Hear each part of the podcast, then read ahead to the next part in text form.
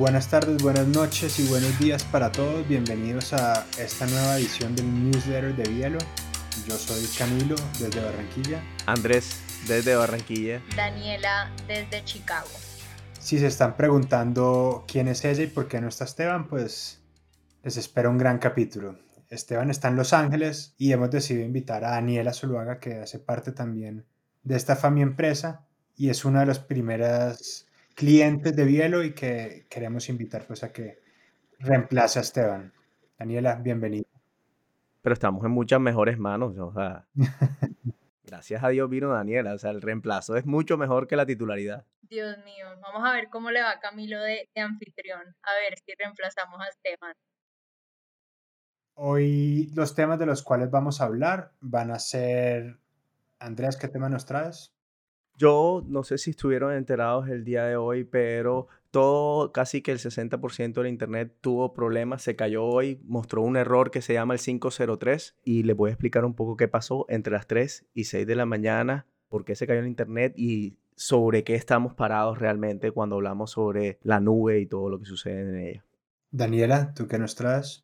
Bueno, yo en mi lado de, de negocio 100% traigo, como algunos deben saber, hace una semana Amazon compró MGM, entonces un poco hablar de cuáles son las implicaciones y, por qué esta noticia es tan importante. Chévere. Y yo les voy a hablar de lo que ha pasado con Naomi Osaka y el Roland Garros y la entrada de Com, que es lo que me parece interesante.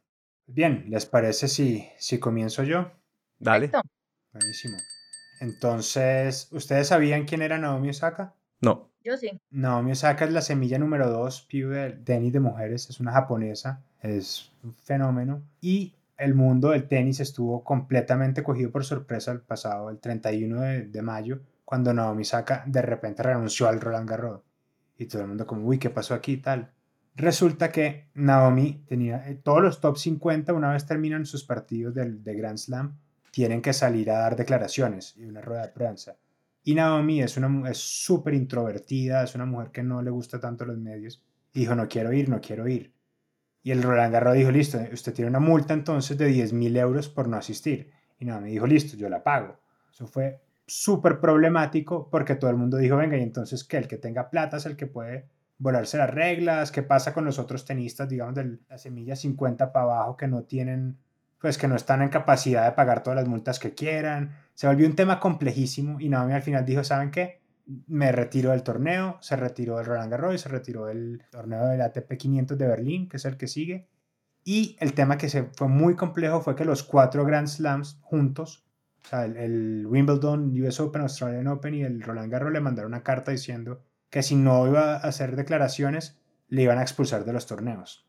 Entonces esto ha sido un tema muy complejo porque lo- Naomi dice, venga, yo soy una mujer súper, pues no, no creo que diga venga, pero pues en, en un comunicado de prensa dice, no, yo soy, yo soy súper introvertida, yo he estado deprimida por, por este tema de salir a dar declaraciones. Imagínense ustedes, uno después de un partido malo, salir a que 15 periodistas te bombardeen sin pues, ningún tipo de miramientos. Y ha estado todo el debate como el de la salud mental.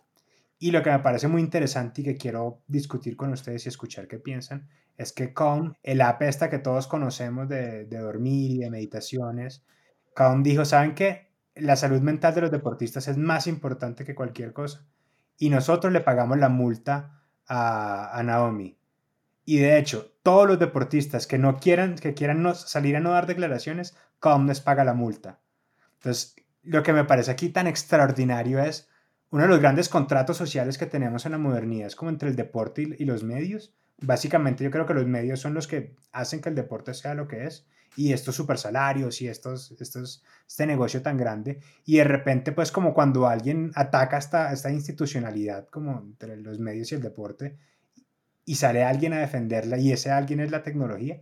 Entonces creo que estamos entrando como en una etapa súper interesante y creo que en este podcast hemos hablado antes de lo que del papel que va a jugar la tecnología como en el contrato social y creo que este es un caso muy muy muy interesante para ahondar en eso. Entonces no sé, quiero recoger impresiones Andrés o Daniela, ¿qué sienten ustedes como Primero las damas, por favor, Dani. Eh, la verdad, había escuchado lo de, lo de Naomi pues, y el Roland Garros, no había escuchado lo de Khan. Me parece un, una jugada publicitaria extraordinaria por parte de Khan, de verdad. de las esas que marcan yo creo que además de, entender qué rol va a tener la tecnología en todo este tema del contrato social, también es entender a medida que todo este tema de, salud mental se vuelve como un tema más, uno, menos tabú, que es algo que, digamos, nosotros nunca hemos hablado como sociedad, eh, y dos, como algo más central en, en las personas también, cómo en la media tiene que cambiar y como ese, ser tan reacios a, tan extremos a es que no es que nosotros tengamos que cambiar, sino que absolutamente si no juegas por nuestras reglas, eh, no nos sirve. Entonces, también interesante ver cómo, cómo la tecnología no solo influencia, pues digamos, en romper esos contratos sociales, pero cambiar, cambiar cómo, cómo abordamos, digamos, varias de estas cosas. Yo aquí no solamente quisiera como que acreditarle a la tecnología, porque claramente creo que aquí tiene mucho que ver la pandemia y lo siento por caer en los mismos temas y en los, los lugares comunes, pero claramente aquí lo que está pasando es más bien una sensibilización y concientización de que no tenemos que trabajarnos hasta el final, de que no es matarnos hasta el final, de que hoy la pandemia lo ha traído a nivel de oficina, de pronto Dani en tu oficina has visto que de pronto se trabaja un montón, pero de pronto ahora eh, estamos pensando más en cómo está la persona, si la persona está bien, si, si está cumpliendo bien sus tiempos, si está descansando. Y yo creo que eso también ella, como una jugadora nueva, pues también está mostrando estas nuevas generaciones que están diciendo, pues no, o sea, no todo es sobre cómo todos los días soy mejor y todo el tiempo sobre cómo hacer más plata, cómo hacer más todo, sino aquí hay algo personal y algo que realmente tengo que cuidar lo que decía mí tengo que cuidar mi tema personal, que creo que se ha vuelto un tema muy importante gracias a la pandemia también, pues eso es como mi modo de verlo. Ustedes no, creo que no me pudieron ver ni los que nos están escuchando, pero yo he durado sintiendo durante las dos intervenciones de los dos. Entonces sí, súper chévere. Creo que esto, exacto, esto pone sobre la mesa la salud mental y pues el, el futuro como de, de estas generaciones que van a estar expuestos y a los medios y los que tanto quieren estar expuestos a los medios, chévere, chévere, chévere que empecemos a, a tener ese debate aquí en Bielo. Y además un poco, porque yo creo que como en, en temas de personas famosas, por así decirlo, eh, en actores, etcétera, ya habíamos empezado a ver este tipo de movimiento, pero por lo menos en deportistas no era algo tan grande, o sea, como que empezar a ver ya también en el que, que además están muy conectados al deporte con la salud mental, están muy, muy conectados, empezar a ver que ya esta ola empezó a llegar también a, a estos lados es bastante interesante. De hecho, ahora que mencionas eso, eh, además de pagarle la multa a, a Naomi Osaka, le donó esa misma, o sea, esa misma cantidad, que fueron 10.600 euros, a una fundación que se llamaba Laureus Sport. Y es una organización dedicada a usar el deporte como, como herramienta para combatir, pues para para trabajar la salud mental. Claramente también aquí lo que está, se nota claramente dónde está el dinero en nuestra economía hoy en día. O sea, claramente las empresas de tecnología son las que tienen dinero para pagar marketing y Calm vio una gran oportunidad. Bueno, ya que, ya que hablábamos de, de, lo que es economía y lo que son los actores, creo que tenemos un pie perfecto para hablar de el tema, Daniela. Así que el piso es tuyo. Listo. Bueno, Amazon eh, publicó que había comprado MGM Studios, que pues para saben es una, productora de cine, televisión, eh, pues de media, famosa por tener pues películas tipo como las de James Bond, series como Heinz Tale, pues digamos tienen más de 7000 películas y lo compró por 8.4, si no estoy mal, billones de dólares, o sea, miles de millones de dólares. La segunda compra más grande de Amazon después de Whole Foods y es bastante interesante por un par de cosas. Uno eh, es Amazon siguiendo compitiendo, pues digamos, con Prime, con Netflix, con Disney Plus y pues con todo este, este mercado de, de, plataformas virtuales de, de, contenido que está un poco saturado, dirían algunos. Entonces, sigue ahí, digamos, firme y queriendo, queriendo eh, seguir en la, en la lucha. Dos, lo compró por casi 40% más de la oferta que venía después de ellos, donde tenían, pues estaba Apple, estaba Paramount, estaban otras personas alrededor de. Y ahí la pregunta es, ¿qué de Amazon pues en MGM para aportarlo, pues comprarlo por 40% más que otros? Y lo que he leído es que Prime Video, pues, es una manera de captar clientes para hacer Amazon Prime. Y no es por Amazon Prime por el subscription que paguen, esto no les da mucho, pero un cliente que es Amazon Prime gasta en promedio 7 mil dólares anuales más que un cliente que no es Amazon Prime. Entonces, todo este tema ecosistémico que uno ni siquiera conecta, o sea, yo, tú, ahora yo voy a tener todas las James Bond, todas las Lord of the Rings o pues las diferentes películas o series que tenga MGM, entonces yo voy a pagar Prime por tener ese contenido, pero al yo pagar Prime, ya tengo Prime también para pedir las cosas, entonces digo, ay, es que me va a llegar muy rápido, entonces lo pido por acá, por aquí es mucho más fácil. Y termina siendo, pues imagínense, 6 mil dólares adicionales por cada uno de los clientes que logren ellos captar por medio de Prime Video. Entonces ya estas decisiones, digamos, dejan de ser mucho qué es lo que Amazon puede hacer por ni siquiera por su, por su área de media, o sea, qué es lo que MGM puede incrementar en Prime Video, sino qué es lo que esto va a hacer en todo el ecosistema de Amazon y, pues digamos, a, medida que se vaya a meter en otras cosas, es como uno, por tener un producto de Amazon, afecta al consumo en los otros productos. Entonces, aquí, digamos, eh, quería, pues, no sé si ustedes, uno, que, que piensan, digamos, de todo este tema de ecosistemas, eh, que es como la nueva realidad en la que nos, nos estamos moviendo, eh, y dos, ¿cómo, ¿cómo ven ustedes como este, todo este mercado de plataformas digitales de contenido con esta noticia? Content is king.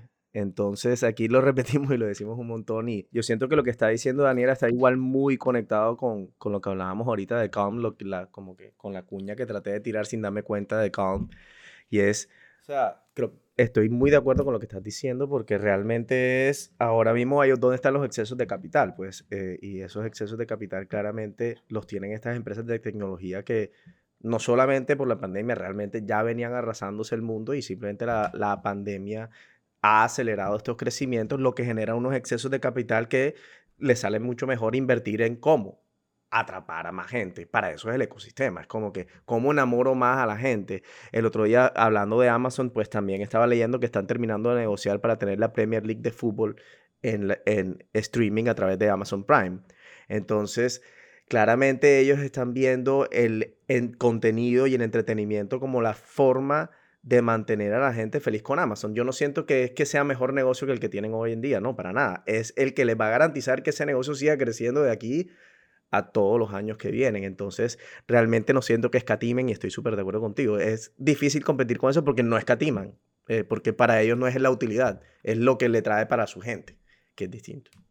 Me parece interesante entender, por ejemplo, o sea, Netflix fuera de generar más contenido para atrapar más usuarios que difícilmente va a seguir creciendo, pues, por lo menos a los ritmos a los que iba creciendo. Lo que le seguiría Netflix es que es crear algún tipo de, mm, algún ecosistema de servicios donde además de Netflix tengas como, no sé, Netflix Audio, Netflix y, y Netflix, no sé, gasolina, lo que está pasando con Tesla, que está invirtiendo en, restaurantes para los, los, los, que tú, o sea, tú tengas tu Tesla y tengas acceso a la, a la o sea, sea todo un, como que una economía ecosistémica es que lo que un, un usuario adicional le da Netflix es mucho menor a lo que un usuario adicional le da todo el ecosistema. Claramente yo puedo pagar más, no solo porque tengo el exceso de capital, pero porque me lo va a dar. Amazon claramente nos ha mostrado que no toma decisiones a la ligera, o sea, por está donde está. Eh, entonces es, sí, es una buena pregunta, ¿no? ¿Cómo va a ser Netflix, digamos, para competir si siguen además todos estos, eh, pues una tendencia de, de M&As en la industria y, si se sigue pues jugando a, a quién compra y quién se alía con el más grande, eh, como los que no tienen ecosistemas, ¿cómo van a sobrevivir? ¿Qué va a pasar? Netflix debe llorar todas las noches porque es que al rancho se le metió el peor enemigo. O sea, es que no se le pudo haber metido uno más difícil porque es que este, la capacidad de generar capital y valor agregado por, por todo lo que genera Amazon es, realmente da miedo si tuviera que competir contra ellos. Dos, dos cositas. Primero creo que para, voy a hacer un poquito de, de alardeo aquí. Eh, M&A que decía Daniela es Mergers and Acquisitions. Eso es básicamente fusionarse. Eso es dos. Quiero también aprovechar lo que es un acierto tuyo y he recibido tres comentarios de personas que dicen que debemos hacer la aclaración que billions son, o sea, en inglés son mil millones y billones en español son un millón de millones. David Zuluaga creo que me ha escrito seis correos pidiéndome que lo aclare, por favor. Y lo que, lo que me parece muy interesante, digamos, que es donde Bielo ve su posibilidad de, de, crecer en el futuro, es que crear, pues ofrecer contenido ya es casi que una necesidad adicional a los servicios que uno ofrece como compañía. Entonces, afortunadamente, McKinsey tiene necesidad de hacer un podcast para ofrecer contenido. Afortunadamente, UBS lo hace también y afortunadamente, pues, muchos de nuestros clientes llegan a nosotros como por esa necesidad y a nosotros nos encanta, pues nos mueve el, el, el, cómo poder crearle su contenido de una manera entretenida. Entonces, después de esta cuña comercial para, para Bielo, voy a darle la, palabra a Andrés para que nos cuente qué le pasó al, al Internet hoy. Bueno, es que en el mundo occidental no nos enteramos demasiado porque realmente de las 3 de la mañana Eastern Time, o sea, hora de Nueva York, eh, hasta por una hora, pero eh, el problema en verdad terminó persistiendo como por tres horas. El Internet o las más grandes páginas de Internet como Amazon, Twitch, Twitter, eh, ¿cuál otra se me está yendo? Reddit. Todas se cayeron, no servían. En la página tú tratabas de entrar y en la página salía una cosa que es error 503. Error 503, me tomé el trabajo de investigar, no crean que me sabía esto antes. Error 503 básicamente es que cuando trata de entrar el servidor a buscar la página web, el servidor no es capaz de leer la intención y está poniendo problemas de conexión con la página web y no está llegando a ella. Entonces, básicamente, a las 2 y 59 de la mañana sale un mensaje en Twitter de una empresa que se llama Fastly. Fastly, una empresa, dice, hey, lamentamos todo el outrage que está sucediendo en la Internet de Estados Unidos, estamos tratando de solucionar los problemas. Lo curioso del tema es que el 50% personas, por ciento de las personas que leyeron esto y sabían que estaba sucediendo el problema no sabían ni siquiera qué era Fastly. Y esta gente, porque está diciendo que por culpa de ellos se cayó el Internet. Entonces, quiero explicarles qué es Fastly primero. Fastly es una empresa que es... Eh, eh, software as a service que básicamente se pone en la mitad entre el servidor y la página web. ¿Qué hace Fastly? Fastly para todos los servidores que están en el mundo que no son tu servidor principal, o sea, páginas que están globales como Amazon, Facebook, todas estas páginas que son globales, para poder hacer la descarga de videos, documentos o todo tipo de contenidos dentro de sus páginas sea mucho más eficiente y más rápido, contratan a este servicio de Fastly que básicamente lo que hace es una copia de tu página web. Entonces, este servicio coge tu página web principal, hace una copia y esa copia sería la copia de cada país al cual está accediendo la página web. Entonces, en verdad la que tú accedes es una copia de la página web original. Y lo que hace es que esa copia nada más tiene en verdad el 30% de la página web original, permitiendo que la carga y descarga de todas estas páginas web sean muchísimo más eficientes. Me imagino que eso fue un muy buen pitch de los tipos de Fastly en su momento. Entonces, ¿qué pasó? Al Fastly estar en la mitad entre los servidores y las páginas web, pues tuvieron un problema que todavía no han hecho público, tuvieron un problema con sus servidores, dejaron de tener acceso y todas las páginas web se cayeron por más o menos unas dos horas. Y la gente obviamente de Europa y Asia empezó a mandar mensajes, pero en Estados Unidos no fue tan grande el problema porque fue una hora específicamente que la gente no se dio cuenta. A mí esta historia yo la leí, la leí hoy, de hecho yo venía con otra historia hoy y la leí y me pareció extraordinario. Es como que espérate un segundo. Hay unos tipos que nadie conoce pero que pueden parar el Internet, que es lo más importante que tenemos ahora mismo. ¿Cómo así? Entonces es como que traigo esta historia a colación porque creo que hay que saber en verdad cómo funciona Internet y hay un montón de empresas que uno tiene ni idea que están en la mitad entre estas empresas que nosotros les compramos y los servidores y el Internet como tal. Y estos software as a service entonces se empieza a poner un poco importante porque lo que estuve averiguando es que Fastly es el 90% del mercado que ofrece este servicio. Por lo tanto, por eso es que todas las grandes páginas se cayeron, porque es que no tiene competencia Fastly.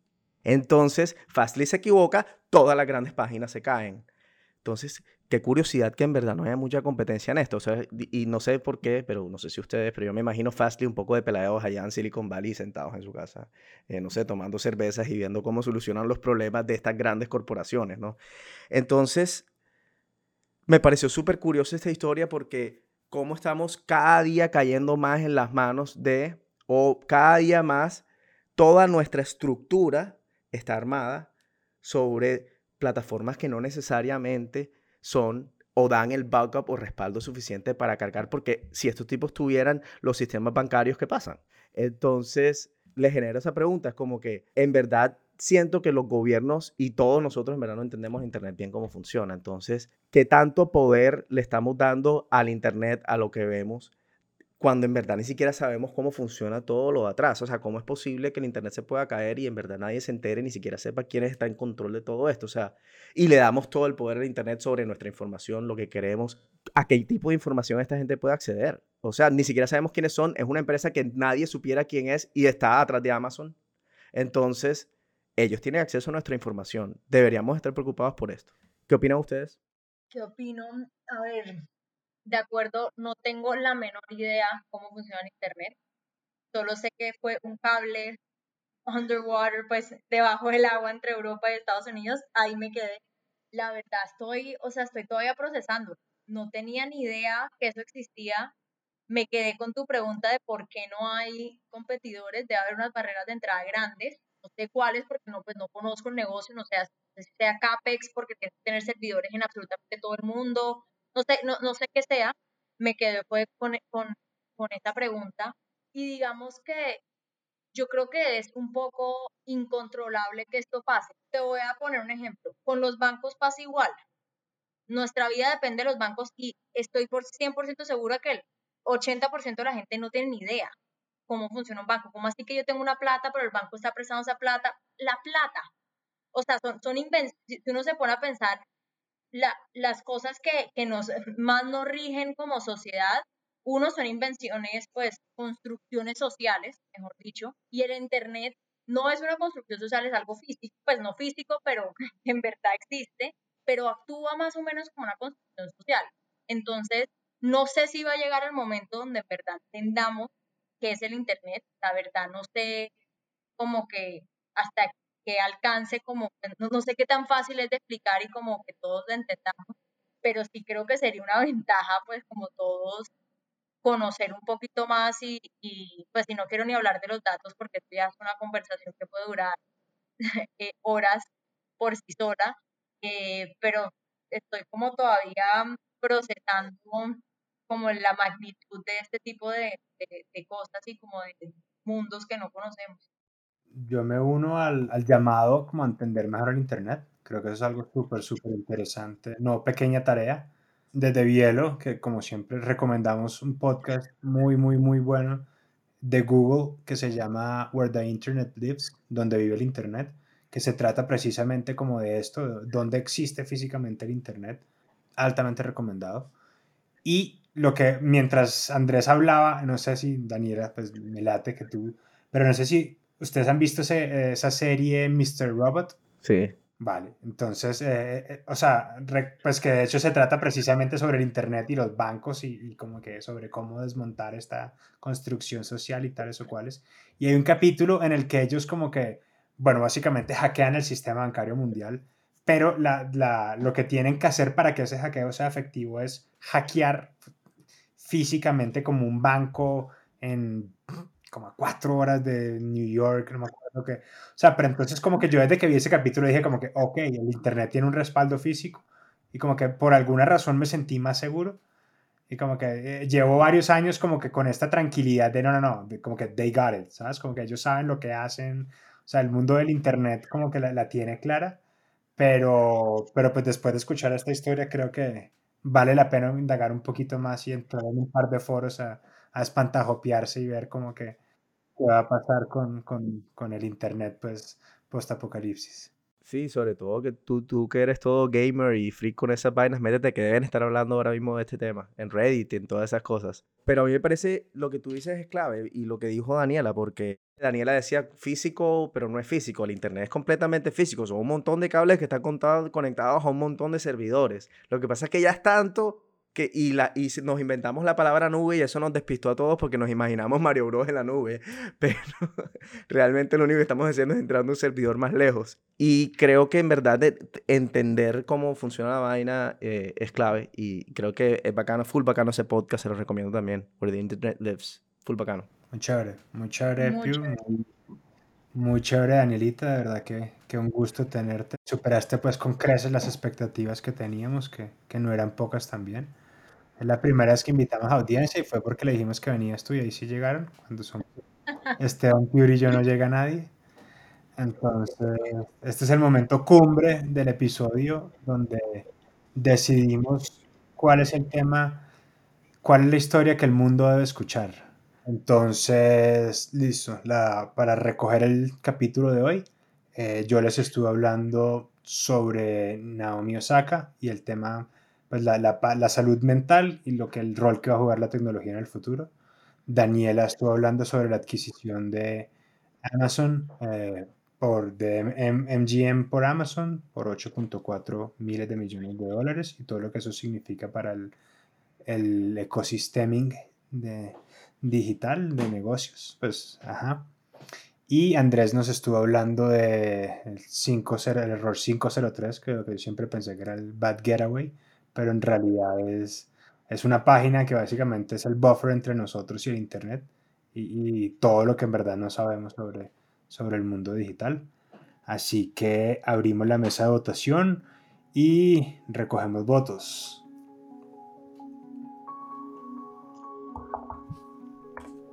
Tenemos un voto, dos votos, tres votos, cuatro votos. Falto yo, pero ¿cómo es que se llama? Yo voy a votar por, yo voy a votar por tu historia, Cami, porque realmente estoy sorprendido con la historia que trajiste hoy. Algo muy humano de tu parte. no, sé qué decir de eso, pero agradezco tu voto. Y cerramos la votación en 5, 4, 3, 2, listo. Entonces, por alias la japonesa tenemos un voto. Lecciones no traer historias humanas. Por MGM tenemos uno, dos, tres votos. Y por el error 503 tenemos dos votos, así que tenemos una feliz ganadora. Daniela, felicitaciones. No, qué honor, así que me pueden seguir invitando. Yo creo que Esteban, ya si invitas a Daniela no vuelvas. Sí, sí. Y nada, muchas gracias a, la audiencia en vivo que tenemos eh, y a todos quienes nos están escuchando. Los esperamos en una próxima ocasión. Chao, mamá.